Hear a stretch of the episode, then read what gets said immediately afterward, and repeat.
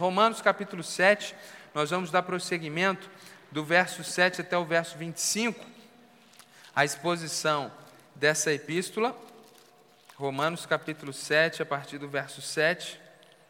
Vamos finalizar hoje, se Deus permitir, o capítulo 7. Semana que vem a gente entra no capítulo 8, que é um dos mais maravilhosos de toda a Escritura.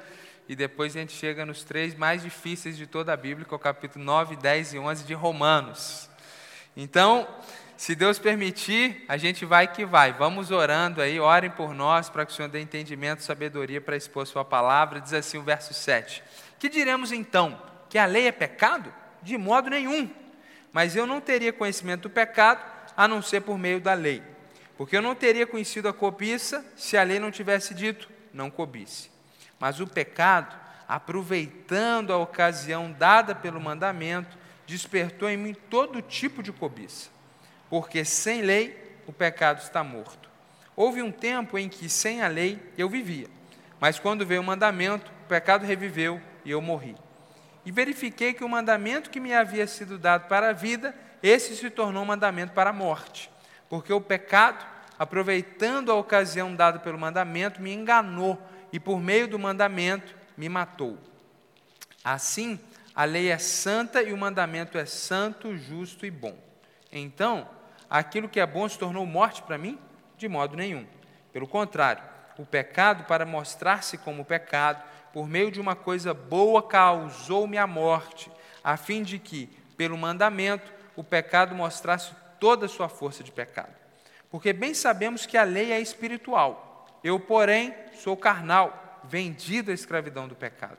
Porque nem mesmo compreendo o meu próprio modo de agir, pois não faço o que prefiro, e sim o que detesto. Ora, se faço o que não quero, concordo com a lei que é boa.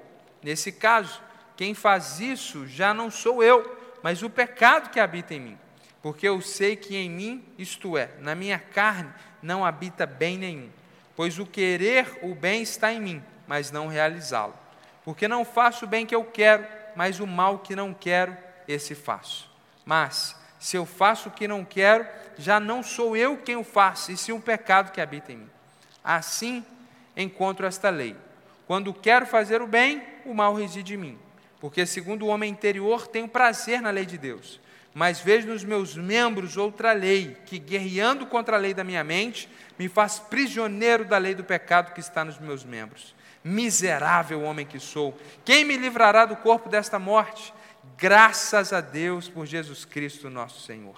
De maneira que eu, de mim mesmo, com a mente sou escravo da lei de Deus, mas segundo a carne sou escravo da lei do pecado.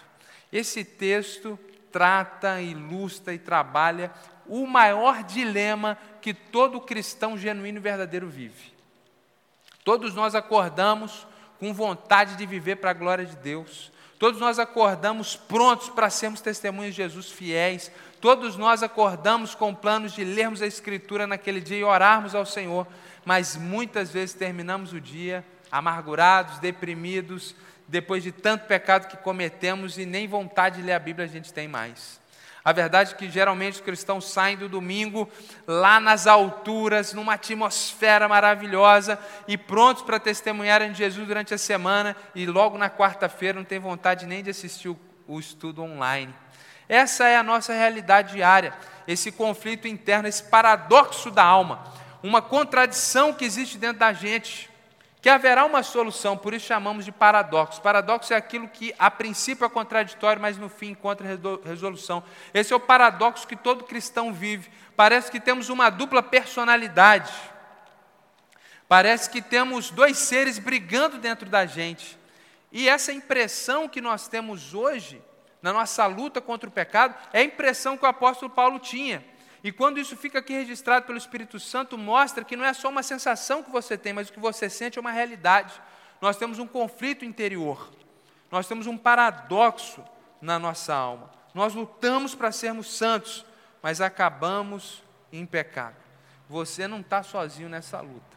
O apóstolo Paulo nos mostra em vários versículos aqui que a lei de Deus é boa.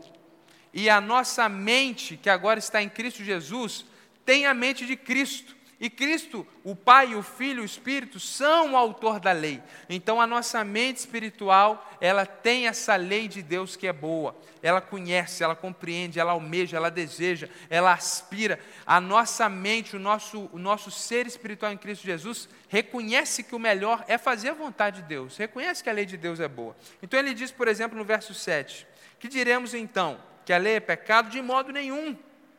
Ele diz: de modo nenhum, a lei não é uma coisa ruim, a lei é uma coisa boa.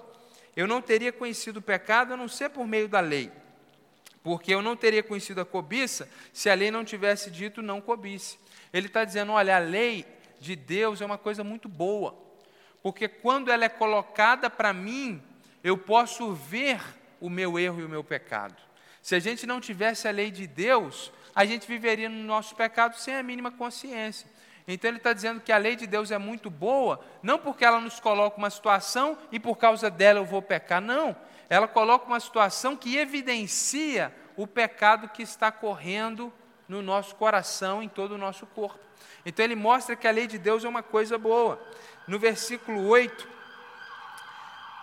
ele diz que o pecado, aproveitando a ocasião dada pelo mandamento, despertou para mim todo tipo de cobiça, porque sem lei o pecado está morto. Quando ele diz sem lei o pecado está morto, ele está dizendo que se não fosse a lei de Deus, nós não teríamos o conhecimento do pecado. E como que nós poderíamos então nos arrepender diante do Senhor? Como que nós poderíamos resolver o nosso maior problema, que é o pecado, se nós não tivéssemos a consciência do pecado? Então ele está dizendo a importância da lei de Deus. No verso 12, no verso 13, ele diz: Assim, a lei é santa e o mandamento é santo, justo e bom. Ele está enfatizando isso, gente, porque alguns ali em Roma, e talvez alguém pode pensar assim, de que, bom, se não tivesse a lei de Deus, a gente não saberia o que era certo e errado, era melhor a gente viver assim, nesse, nessa inocência, digamos assim. Só que a questão é que, diante de Deus, tendo a gente consciência do pecado ou não, a gente comete pecado. Assim como na lei dos homens. Saiba você o que está escrito lá nos trâmites da lei de forma correta ou não. Quando você comete um crime, você comete o crime e vai ter que responder por ele, sendo você conhecedor de direito penal ou não. Assim também é diante de Deus. Então a gente não pode dizer que ah, Deus colocou tantas regras e agora ele me fez pecador. De jeito nenhum. O pecado estava em nós e a lei de Deus é maravilhosa, porque ela nos mostra essa condição terrível para que a gente possa então ser transformado. Então no verso 13 ele diz que aquilo que é bom se tornou morte para mim? Ele pergunta. E responde de modo nenhum.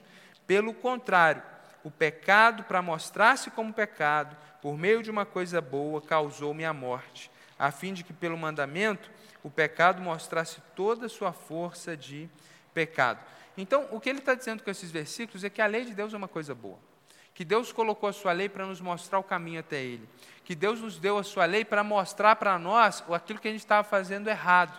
E como que a gente estava fazendo errado nos distanciava de Deus. Então ele parte desse princípio. Que esse nosso desejo de estarmos alinhados com a lei de Deus essa nossa ânsia por fazer a vontade de Deus, essa mente que temos agora que se submete à lei de Deus, isso é muito bom. Esse é o seu lado bom, isso é o que é o correto. Diante desse conflito, desse paradoxo que você tem dentro de você, é nisso que você tem que apegar, a lei de Deus, que é boa. E aí ele vai trazer agora o outro lado. Ele vai mostrar como que o pecado é mal. Ele diz no verso 8: como nós já, limos, já lemos, o pecado, aproveitando a ocasião dada pelo mandamento, despertou em mim todo tipo de cobiça.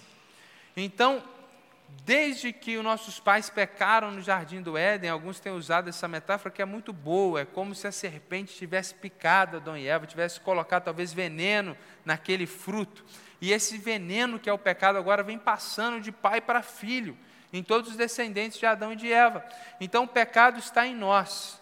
E aí, quando vem a lei de Deus nos mostrando que é bom, o pecado trabalha ainda mais efetivamente para fazer com que a gente se afaste ainda mais da lei de Deus.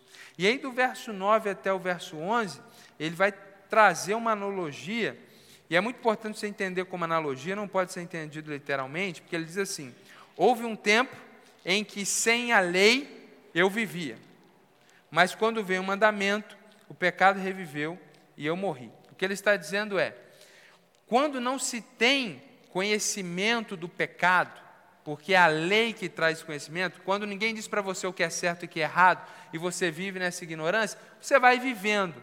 Quando ele diz eu vivia, não significa que eu vivia plenamente, mas eu ia vivendo, levando a minha vida e deixa a vida me levar. Agora, quando veio o mandamento, quando eu entendi a lei de Deus, aí o pecado ficou explícito e a minha morte espiritual ficou evidente. É isso que ele quer dizer quando ele diz: e eu morri. E verifiquei que o mandamento que me havia sido dado para a vida, esse se tornou um mandamento para a morte. E aí um drama. Poxa, eu conhecia a lei de Deus e agora era para eu viver, mas acabou que ficou explícito que eu era um pecador. Porque o pecado, a culpa não é de Deus, aproveitando a ocasião dada pelo mandamento, me enganou e por meio do mandamento me matou. E aqui ele mostra a, a sagacidade do pecado, que é fruto do grande sagaz, que é o diabo, que é o Satanás, que é o enganador. O pecado nos engana. O, in, o pecado engodou todos nós e todos nós estamos contaminados pelo pecado. E aí, a partir do verso 14, ele vai mostrando esse paradoxo na vida do crente. Porque bem sabemos que a lei é espiritual. A lei de Deus é algo espiritual, assim como Deus é espírito, é algo bom. Eu, porém, sou carnal, vendido à escravidão do pecado. O que, que ele quer dizer com carnal? A palavra carnal significa que nós somos dados à nossa natureza pecaminosa, que nós somos dados aos instintos da nossa carne. Mas não entenda instintos da nossa carne aos pecados que cometemos com o corpo somente. A ideia é todo o instinto pecaminoso da natureza humana: o ciúme, a inveja, a, a cobiça, mesmo aquilo que você não comete com o corpo, com a carne fisicamente, a expressão carne aqui na Escritura representa essa natureza pecaminosa. Por isso que a nova tradução na linguagem de hoje, inclusive, traduz muitas vezes essa palavra como natureza pecaminosa. Uma tradução menos literal, mas que adequa melhor o significado. Então, ele diz que nós somos vendidos à escravidão do pecado. Quando Adão e Eva comeu do fruto, eles venderam toda a sua descendência para o pecado. Fez um pacto com Satanás e vendeu toda a sua descendência para o pecado. É isso, nós somos vendidos para o pecado. Nossos pais nos venderam, porque nem mesmo compreendo o meu próprio modo de agir, pois não faço o que prefiro, e sim o que detesto.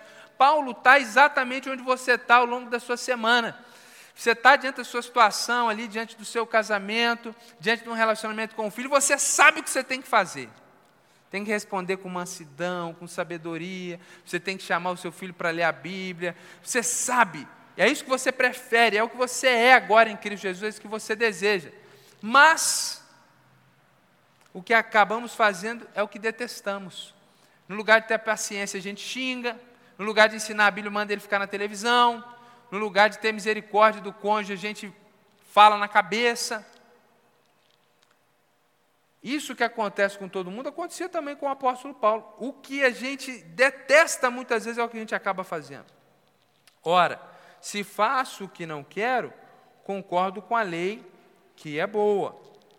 Neste caso, quem faz isso já não sou eu, mas o pecado que habita em mim. Ele está dizendo o seguinte: quando eu fico com esse sentimento de que, poxa, eu fiz errado, eu estou mostrando, eu estou provando que a lei de Deus é boa. A consciência está me acusando e mostrando que o melhor caminho é a lei de Deus. O melhor caminho é fazer o que é correto. Mas habita o pecado ainda em nós e ele opera ferozmente na nossa vida. Porque eu sei que em mim, isto é, na minha carne, não habita bem nenhum pois o querer o bem está em mim, mas não realizá-lo. Esse é um versículo muito importante. O ser humano, sem a graça de Deus, ele pode até querer fazer o bem, mas fazer o bem plenamente, biblicamente, é impossível.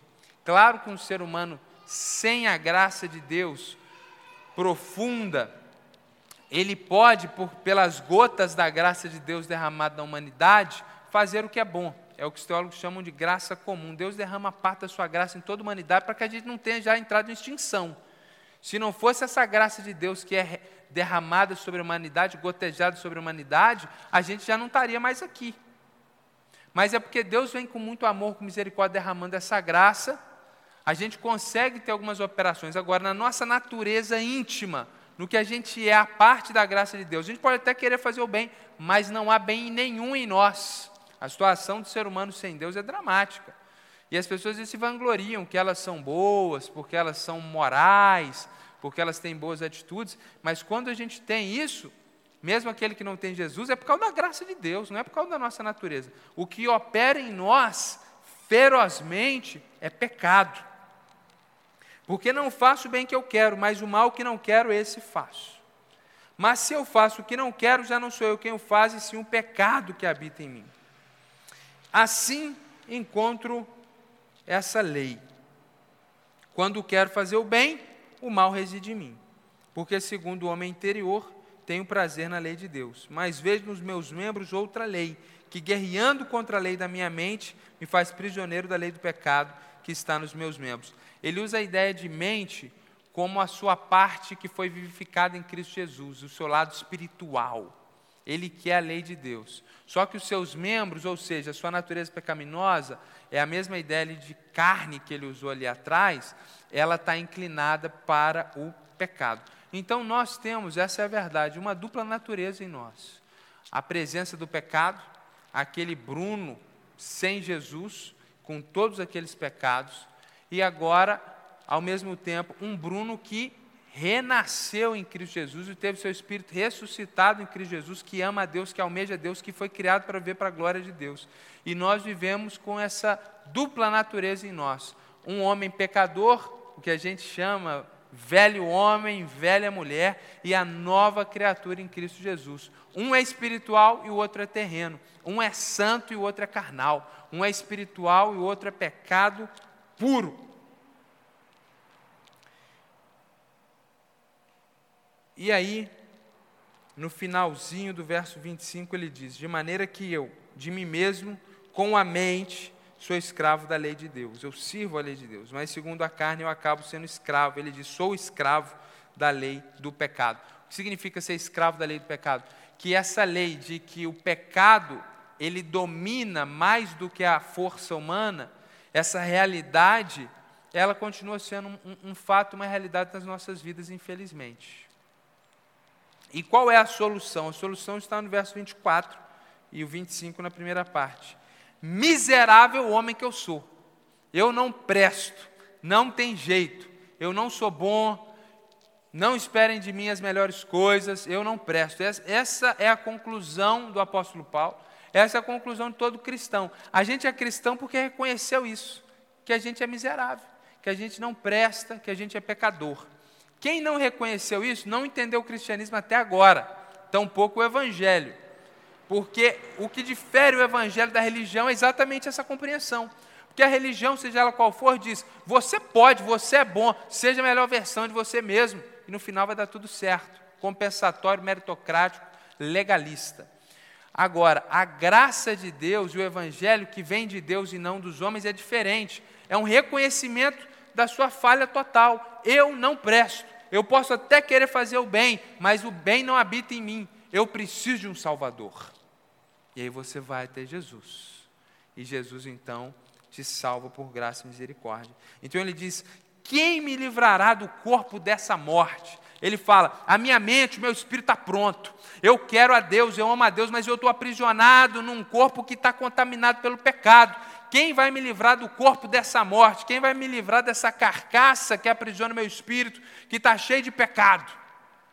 Quem vai me livrar? É uma pergunta que ele responde.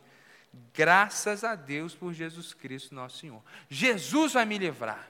Ele sabe que Jesus começou a salvá-lo quando Paulo né, teve aquele encontro ali com Jesus ressurreto. Ali Jesus começou a salvar ele, salvando primeiramente o espírito, a mente, a alma. Só que isso vai continuando, e a gente chama esse processo de santificação, essa salvação em operação na nossa vida. Isso vai se completar no último dia, onde nós seremos ressuscitados e viveremos com Jesus para sempre. E nesse dia que formos ressuscitados, nós não teremos mais esse corpo decadente, infectado pelo vírus do pecado, mas teremos um corpo glorificado, semelhante ao de Jesus, sem a presença do pecado. E aí viveremos para sempre sem o paradoxo na alma, sendo completamente dados à lei de Deus, não só a nossa mente, mas também o nosso corpo. Então o apóstolo Paulo sabe que Jesus é a solução para esse paradoxo que todo cristão vive. E eu quero trazer algumas implicações aqui para a nossa vida individual, quero trazer algumas implicações para a nossa vida, inclusive enquanto igreja. Primeira consideração é que todos nós pecamos e continuaremos pecando até a glorificação. A glorificação é justamente esse momento que Jesus vai nos dar um corpo ressuscitado sem a presença do pecado. Isso não é uma justificativa. Isso não é, o texto não está dando aqui a liberdade para você viver pecando. Já que é assim, então, vamos viver no pecado porque não tem jeito. Não é isso que o texto está dizendo. Ele está detectando essa realidade para mostrar que essa, essa luta contra o pecado na força do braço não é a solução, a solução é Jesus. Então, por isso que ele está mostrando isso. Então, não é para você sair daqui dizendo, ah, a carne é fraca mesmo, vamos, vamos lá para o carnaval. Não é isso. O texto está evidenciando esse conflito para mostrar a solução que há em Jesus. E essa realidade de que nós somos pecadores e infelizmente continuamos pecando, é uma realidade que não é uma coisa que a gente quer, mas certamente por acidente, muitas vezes por falta de forças não justifica, mas explica muito. Então você precisa entender que, diariamente, quando você pecar, você precisa se lavar. Diariamente, quando você pecar, você tem que pedir perdão para Jesus. Lavar é uma metáfora, você tem que acertar suas contas com Deus diariamente. Tem crente que vai vivendo, vai pecando e acha que está tudo certo porque Jesus morreu por ele. Não. Se você ofende uma pessoa, não importa se é a segunda, a terceira, a quarta, a quinta vez é igual casamento. Ah, já pedi perdão para minha esposa umas dez vezes, não vou pedir mais. Você vai ver onde você vai parar. Se ofender mil vezes, você tem que pedir perdão mil e uma. E é assim com Deus muito mais. A gente peca porque a gente tem esse pecado em nós. Então a gente pede perdão e renova a vontade de lutar contra aquele pecado e reforça a vontade de nunca mais cometer aquilo. Ainda que talvez depois de três dias o pecado te venceu de novo. Então você vai lá e recompromissa a sua vida. Então é muito importante, gente, essa vida acompanhada de arrependimento. Peça perdão, se fortaleça e lute contra o pecado. Uma outra implicação é que fica evidente por esse texto que é impossível alguém chegar à perfeição na terra. Existem algumas heresias no nosso, nosso ambiente evangélico que diz que o crente, ele, ele agora, ele pode viver sem pecar. Isso é claramente impossível. Inclusive, o apóstolo João vai dizer também na sua primeira carta: quem diz que não tem pecado é mentiroso. É impossível alguém dizer, eu agora estou três semanas sem pecar. Pessoa que diz isso tem como primeiro pecado a mentira, o segundo a arrogância, o orgulho, a insensatez, e aí muito mais do que se tivesse confessado que fez. Mas, infelizmente, a gente tem algumas pessoas que pensam isso, isso precisa ser combatido. Né? Recentemente, aqui, inclusive, na igreja, a gente teve uma pessoa que frequentava a igreja, não era membro da igreja, e começou a ensinar isso para os irmãos da igreja, trazendo mentira, hipocrisia e legalismo, porque é isso que gera. Se você acha que você não.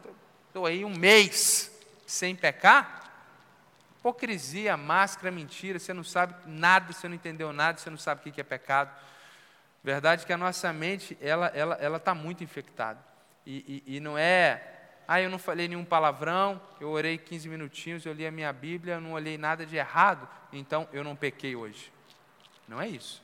Pecado é uma coisa profunda. Pecado está lá no âmago do nosso ser, nos mais profundos dos nossos sentimentos, vontades, desejos. Então, o, a perfeição na terra não é possível. Muitas vezes os cristãos discutem isso entre eles, está aqui a resposta bíblica. Paulo, que viu Jesus, que teve revelação inefável como apóstolo, não conseguiu, quem dirá a gente que é tão terrível pecador. O importante é você entender que a gente tem que lutar contra o pecado como se fosse possível ficar sem ele. E quando a gente pecar, você recorre à graça de Deus. Então isso não pode ser uma desculpa para você enfiar o pé na jaca e nadar de braçada na lama. Outra consideração importante dentro dessa realidade é que nós precisamos entender o que é a igreja. Porque a igreja é esse lugar de gente que tem dupla natureza lugar de gente que tem uma mente de Cristo e, ao mesmo tempo, membros corrompidos. ou seja, uma natureza pecaminosa. Então isso explica quase tudo. Porque sim, alguém na igreja vai pisar no seu pé. Por, muitas vezes porque o pecado vai engodar ele, e ele não queria fazer aquilo, mas o, o pecado ludibriou ele pá, esbarrou em você. Muitas vezes porque ele queria. Que ele não presta muito. Igual você não presta. E dos imprestáveis eu sou maior. Então, isso é a igreja. É um bando de pecador redimido pela graça. Uma verdade não anula a outra. Então a igreja não pode virar um, um, um, clube de Sodoma e Gomorra, porque nós somos redimidos pela graça. Mas isso também não é um corpo celestial, porque nós somos pecadores. Então, entender essa realidade entende muita coisa. A gente entende muita coisa, porque quem vem à igreja achando que isso aqui é um lugar de santos, perfeitos, impecáveis, e aí vê o irmão eh, atravessando a rua e, olha lá, pecador, nunca mais vou voltar na igreja, você não entendeu o que é igreja. Se a gente compreende isso, compreende que a gente é falho, compreende que o outro é falho, a gente consegue ter mais misericórdia uns com os outros. Como estudou aqui na escola bíblica, a gente consegue aconselhar uns aos outros em amor, porque a gente reconhece que todo mundo é falho e que a gente está numa luta constante de aperfeiçoamento, de crescimento, de maturação, e nós vamos avançando juntos nesse sentido. Então nós precisamos ter misericórdia do outro que está errado, do outro que está na imaturidade, porque nós também temos os nossos pecados e as nossas imaturidades. Isso não é de nenhuma forma é, uma licença para o pecado no meio da igreja nenhuma frouxidão dos princípios éticos bíblicos, mas é uma realidade que precisa também ser colocada. Quando a gente entende quem nós somos em Cristo e esse paradoxo e vemos essa soma dentro da igreja, a gente se escandaliza menos e a gente tem mais misericórdia dos outros. E a grande lição do texto para a gente finalizar. Paulo está falando isso para mostrar que a lei é muito boa, mas ela não é suficiente para te salvar. Então a gente não pode confiar na lei para nos salvar. Não é fazendo tudo certinho que eu vou ser salvo, é Jesus que vai me salvar porque eu não consigo fazer tudo certinho. Ele quer mostrar também que o que salva a gente não é ficar lutando para fazer o que é certo, porque o pecado sempre vai nos vencer. O que salva a gente é Jesus. E aqui tem uma coisa muito profunda que ele começa a trabalhar, que, que ele desenvolve a partir do outro, do outro capítulo. Então vou dar só uma pincelada. Nós, como cristãos, nós não conseguimos vencer o pecado batendo de frente com o pecado. Isso é um princípio cristão muito importante, muito esquecido. Geralmente os cristãos eles ainda vivem no giro da religião, da lei, do legalismo, da religiosidade. Eles acham que como que eu vou ser santo? Vou jogar a televisão fora. Eu, eu, eu não vou fazer isso eu não vou fazer aquilo, eu não vou na academia, porque lá na academia tem gente com roupa apertada, eu vou pecar. Eu não vou lá no, no futebol, porque se eu jogar futebol, vai, eu, vou, eu vou bater nos outros. As pessoas ficam com negativas. Eles estão fazendo o quê? Batendo de frente com o pecado. E acham que assim eles vão ser mais santos. Você não vai brigar no futebol, mas você vai brigar dentro de casa. Você não vai pecar na academia, você vai pecar dentro do ônibus. O pecado, ele vai te vencer em algum jeito. Porque não é batendo de frente com o pecado que você vence o pecado. O segredo da vida cristã, e a gente começa a vencer o pecado de uma forma robusta, não é batendo de frente, lutando, porque já ficou claro que o pecado nos engana, mas é andando no Espírito Santo. Porque aí, quando você, no lugar de colocar suas energias para lutar contra o pecado, você coloca essa energia em ter intimidade com Deus e se revestir do Espírito Santo, Aí você entra em qualquer lugar, está em todo ambiente, e você está tão cheio de Deus que o pecado não consegue vencer você. Então é o que ele vai dizer aqui no verso 1 do capítulo 8. Ó. Agora, pois, já não existe nenhuma condenação para os que estão em Cristo Jesus. Semana que vem a gente vai glorificar Deus por isso aí, entender melhor. Porque a lei do Espírito da vida em Cristo Jesus livrou você da lei do pecado e da morte. É isso que a gente tem que aprender.